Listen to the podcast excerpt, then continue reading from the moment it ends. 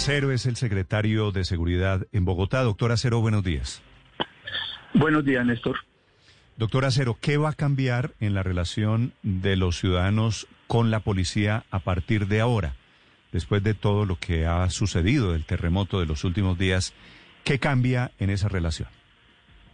Néstor, he estado el, día sábado visitando CAI y pues desde luego como es mi tarea evaluando con la aseguradora daños para arreglarlos, he estado hablando con la comunidad y la verdad que lo que ellos quieren es que de manera específica la seguridad se siga prestando, independientemente, digamos, reconocen que va a haber un tiempo de demora en la recuperación de los CAI, pero que se siga prestando. Y eso fue lo que realmente hicimos y hemos hecho durante estos dos días, conjuntamente con la policía. Se ha definido, desde luego, que los CAI que cubren una serie de cuadrantes de la policía en el territorio, pues desde luego ese personal va a seguir trabajando, laborando allí. Y eh, se ponen en funcionamiento de manera muy dinámica los 15 CAI eh, móviles que tenemos para cubrir parte de, digamos, de unas áreas, fundamentalmente 45 CAI, y ahí se va a estar moviendo. Pero el personal, inclusive la propia policía nos ha dado poco más de personal precisamente para eh, seguir prestando seguridad en cada uno de los cuadrantes. Ahora, respecto a cada CAE, de los 75, porque después de haber hecho evaluación, no son 72, sino 75, y tenemos unos cuatro con daños menores, que desde luego se van a reparar, pero que están funcionando de manera adecuada. ¿75 quemados y vandalizados? Sí, digamos que hay, hay quemados en menor proporción y vandalizados eh, va desde rotura de vidrios, quebrados, pues no, no, propiamente acabado, digamos, el vidrio está ahí, pero está con fisura y demás. Y desde luego ahí hay que quitarlo y volver a poner como corresponde cosas nuevas para que quede en buenas condiciones el caso. Mm, sí. Doctor Acero, eh, cuando le pregunto por cambios en la relación con la ciudadanía, es que la alcaldesa anunció que los bogotanos dejarán de llamar a los números celulares esos que hay en las ventanas de los CAIs. Mucha gente tiene grabados esos teléfonos en sus propios teléfonos celulares porque son teléfonos eh, por si acaso de emergencia. Y la decisión de la alcaldesa de Bogotá es volver todo canalizado por la línea 123. Pero por otro lado, la policía dice, se mantienen esos números en los CAI. ¿Hay un mensaje del gobierno distrital y otro de la policía? No, Néstor, ya veníamos trabajando precisamente con el viceministro de Defensa, precisamente el doctor Jairo, y con el propio ministro en todo el tema de dinamizar los, los cuadrantes, de darles una nueva estructura.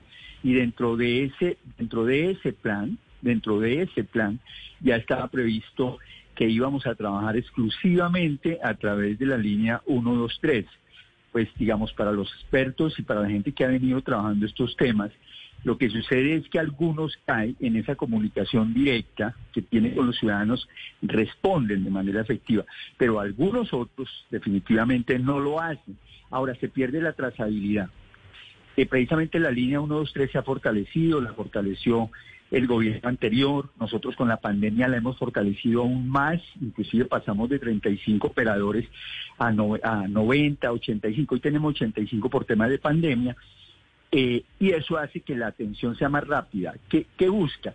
Que la llamada que llegue al 123 quede efectivamente registrada, pero no solamente registrada, sino que inmediatamente da respuesta y al dar respuesta le tiene que dar trazabilidad de si se atiende el problema y finalmente cómo se atendió y se cierra la llamada. Eso permite hacer evaluación y seguimiento a la respuesta de los requerimientos ciudadanos. Entonces, por eso es que habíamos ya determinado que todas las llamadas se iban a eliminar directamente tanto a los teléfonos que tiene la policía como a los hay, iba a entrar a 123 y desde ahí se le hacía seguimiento. Pero es decir, eliminar los teléfonos de los CAI para pasar al 123 no es una venganza, una retaliación contra la policía en estos días? No, no, no, no, no, eso ya lo veníamos discutiendo, no, no, no, en absoluto. Eso inclusive por eso le digo, lo discutimos con el viceministro, lo hemos discutido con la propia policía. eh, eh, se está de acuerdo, digamos, con el comandante del, del CAD, ¿no? Eso, es, digamos, el, el, tema técnico y esto, esto ya se venía trabajando desde mucho antes de estas circunstancias. Sí. Doctor eh, Acero, ¿y por qué la policía dice se mantienen los teléfonos de los CAIs? Bueno, fue una intervención que hizo el, el general Rodríguez y él me llamó ayer y me dijo que no que él no provoca, pues que no quería primero provocar ninguna controversia y que estaba de acuerdo en que en que efectivamente las llamadas que hagan los ciudadanos Claro, pero el general Rodríguez es el comandante en este momento en la policía de Bogotá, ¿cierto? Así es, sí, así fue, es. Así fue, es. ¿Fue que se equivocó él diciendo lo que dijo? Eh, digamos, él, él, lo planteó, y, eh, digamos, ahí hay un tema que tiene que ver con las, los famosos PDA, que además de ser un equipo, digamos, sobre, a través de los cuales podemos mirar antecedentes y es un equipo de muy, muy buen desarrollo desde el punto de vista de manejo de datos, también es un teléfono. Entonces, eh, las PDA van a seguir siendo utilizadas por los policías porque tienen, necesitan mirar precisamente información sobre los ciudadanos, inclusive sobre algunas circunstancias que se transmiten a través de estos sistemas. Eh, y seguramente, pero, pero allí estoy, estoy tratando de interpretar, pero sería bueno que le preguntara al propio general, seguramente teniendo en cuenta esto se hizo referencia a, que a través de esos teléfonos se podían seguir comunicando. Básicamente es eso, pero como digo, es una interpretación mía el día de ayer tuve oportunidad de hablar con él sobre este tema y está de acuerdo, como lo hemos venido planteando con el viceministro, que, eh, que se debe avanzar a que absolutamente todas las solicitudes ciudadanas ingresen a través del 123. Eh, secretario Acero, nos hablaba usted de la recuperación de los CAIs. Han salido en algunos portales de Internet la noticia de que la alcaldía de Bogotá no aceptaría la oferta del empresario barranquillero Cristian Daes de ponerle las ventanas blindadas a todos los CAI que fueron destruidos. ¿Eso es cierto o, no? Bueno, yo hasta el día de ayer me enteré a través de las redes y tuve oportunidad también de hablar con la alcaldesa y ella también me dijo que, que se había enterado, de, digamos, de esto a través de las redes, inclusive hizo un comentario muy favorable sobre el empresario que está haciendo estos ofrecimientos. Y en esa conversación, digamos, eh, eh, aquí tenemos unos seguros, digamos, los CAI son unos bien, bienes distritales que son asegurados, con un seguro de cubrimiento del 100%, o sea, no hay deducible. Eh, y pues igual sucede, o sea, digamos, el seguro va a tener que pagar absolutamente todo y va a reparar uh -huh. el CAI absolutamente con todo. Entonces, si en este momento me preguntaran, me preguntaran sobre la posibilidad de recibir, digamos, ese, esa amable donación y ciudadana, pues una amable donación, eh, yo tendría que hablar con los seguros, porque con el seguro, porque finalmente ellos, con o sin esa donación, van a instalar los vidrios blindados de los calles. Eh, secretario, el próximo lunes hay una convocatoria paro nacional y como hemos visto, pues en todas las últimas jornadas, los vándalos aprovechan este tipo de escenarios para eh, hacer sus ataques. ¿Han pensado, tienen previsto hacer un toque de queda para el lunes para evitar de pronto que, que ocurran lo que, los hechos que ocurrieron eh, la semana pasada? Ayer, conjuntamente con la alcaldesa y el general Vargas, director de Seguridad Ciudadana de la Policía Nacional, se determinó que el día de mañana haremos un consejo de seguridad eh, para determinar las medidas que se tomen para el día lunes. Digamos, eso, el toque de queda, digamos, es una de las tantas medidas que uno tiene sobre la mesa para tratar de controlar estos hechos. Pero ya, digamos, tanto la Policía Nacional, Policía Metropolitana y nosotros estamos eh, no solamente pendientes sobre el lunes, sí. sino que además ya tenemos unos planes específicos para este fin de semana a partir de hoy hasta el día domingo en lo que tiene que ver con esta jornada del Día del Amor y la Amistad. Sí. Secretario, usted nos dijo aquí el pasado 11 de septiembre que tenían evidencias de la participación del ELN en los hechos del 9 y el 10. Sin embargo, ayer lo vimos en el debate de control político en el Consejo de Bogotá diciendo que no hay evidencia de la participación del ELN en estos actos vandálicos. ¿Está o no está el ELN metido en los actos criminales de Bogotá? Lo que ayer dije en el, en el Consejo fue lo siguiente. Ni antes del 9 de septiembre, ni hasta el día de hoy, hemos recibido por parte de organismos de seguridad, de inteligencia, eh, ningún informe que nos mostrara hasta el 9 de septiembre, digamos, esa posible participación. Y después tampoco hemos recibido esa evidencia. Hay líneas de investigación, desde luego como las hay en todas las ciudades, pero al preguntarse si allí en estas líneas de investigación está el ELN, de manera específica se nos ha dicho que no, pero ese es para el caso de Bogotá. Fue que el gobierno pero, nacional... con, con todo el respeto que le he tenido desde siempre, usted hace ocho días nos dijo una cosa diferente.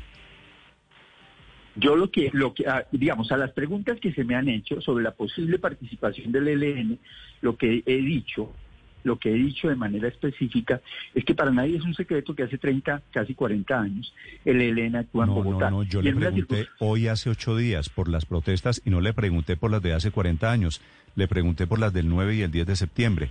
La entrevista fue el viernes de la semana pasada. Y, su, y la frase que usted me dijo, ¿quiere que se la repita? Por favor. No puede uno negar que estructuras criminales en la ciudad actúan en las protestas como el ELN y disidencias de las FARC. Aquí hay distintos grupos e intereses que se han manifestado en las protestas.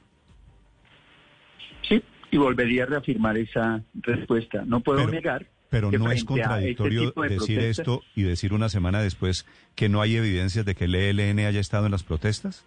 No estoy diciendo, Néstor, que no haya evidencias. Lo que estoy diciendo es que no hemos recibido ningún informe de inteligencia o de investigación, que seguramente los está manejando el gobierno nacional. Pero nosotros, nosotros, la alcaldesa, Hugo Acero, secretario de Seguridad, no nos han sentado a decir, mire, tenemos esta investigación que lleva en estas líneas y que de manera específica apuntan hacia este grupo. Sí, pero, pero, pero lo que pasó entre hace una semana y hoy, perdón Ricardo, ¿no es que la alcaldesa de Bogotá casó otra pelea con el gobierno nacional? No, no lo veo, no lo veo así, Néstor. Lo que, lo que hemos dicho es que no hemos tenido información. Generalmente, a ver, lo voy a poner en el ejemplo claro de comienzos de este año.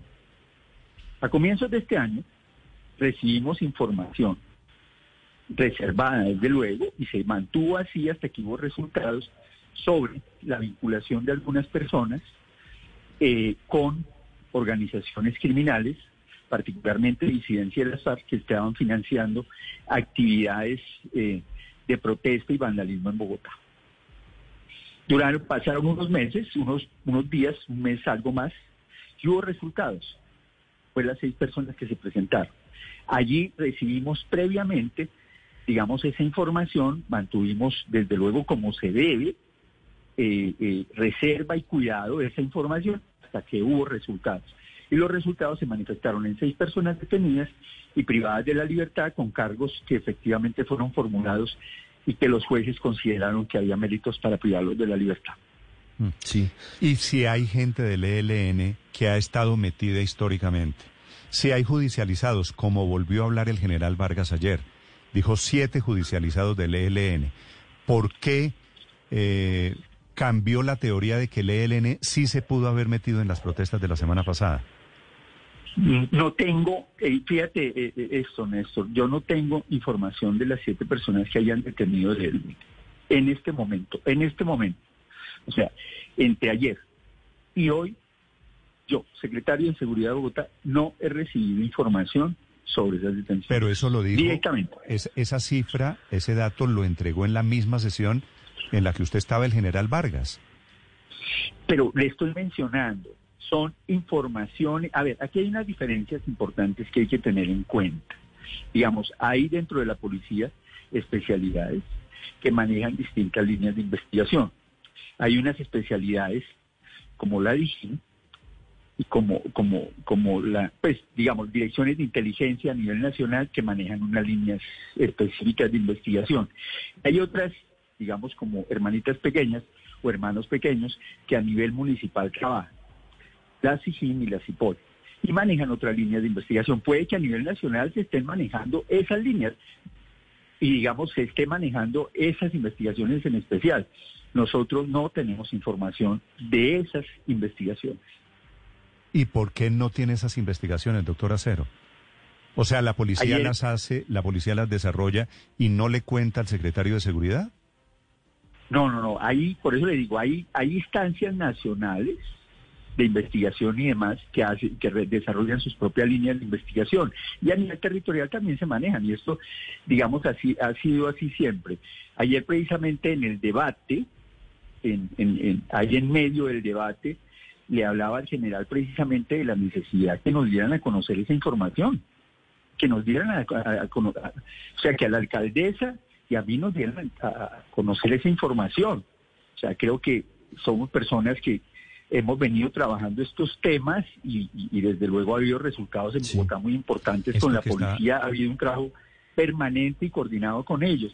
Allí, sobre estos temas en particular, no no se nos ha entregado información de manera directa. Esta queja que usted está haciendo pública, doctora Cero, en este momento, de que no les entregan información no es resultado de la fractura institucional que hay desde la semana pasada.